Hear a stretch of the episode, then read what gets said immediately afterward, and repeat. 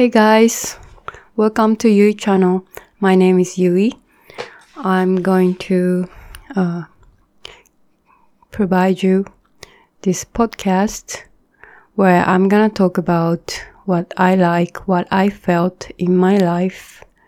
Uh, first, let me introduce myself.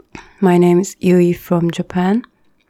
I mostly grew up in Japan, a little bit in China as well and I studied in U- the United States when I was in undergrad. And also after I started working, I also studied in the UK. And my husband is an Indian, so I have a quite international background.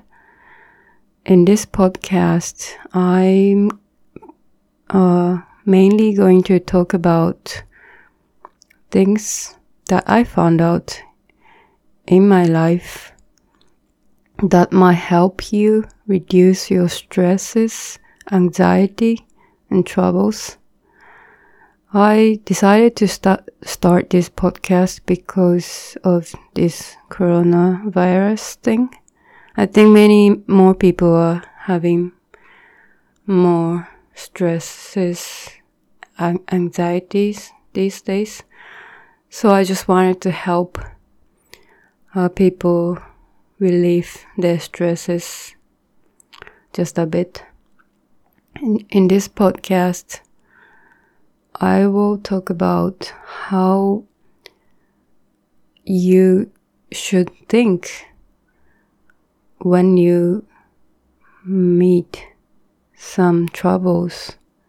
The way of thinking might change the level of your stress or I'm also gonna talk about how this world is like from the viewpoint I have learned.